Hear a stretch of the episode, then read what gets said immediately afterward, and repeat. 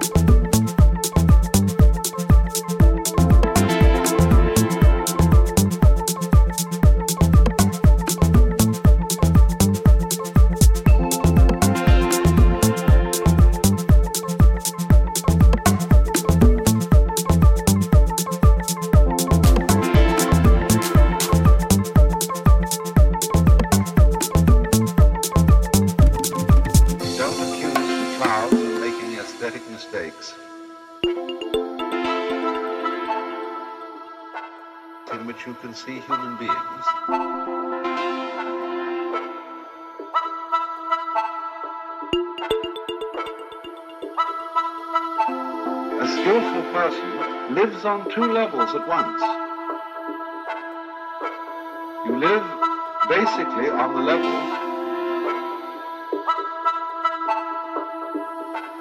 where you know there are no mistakes.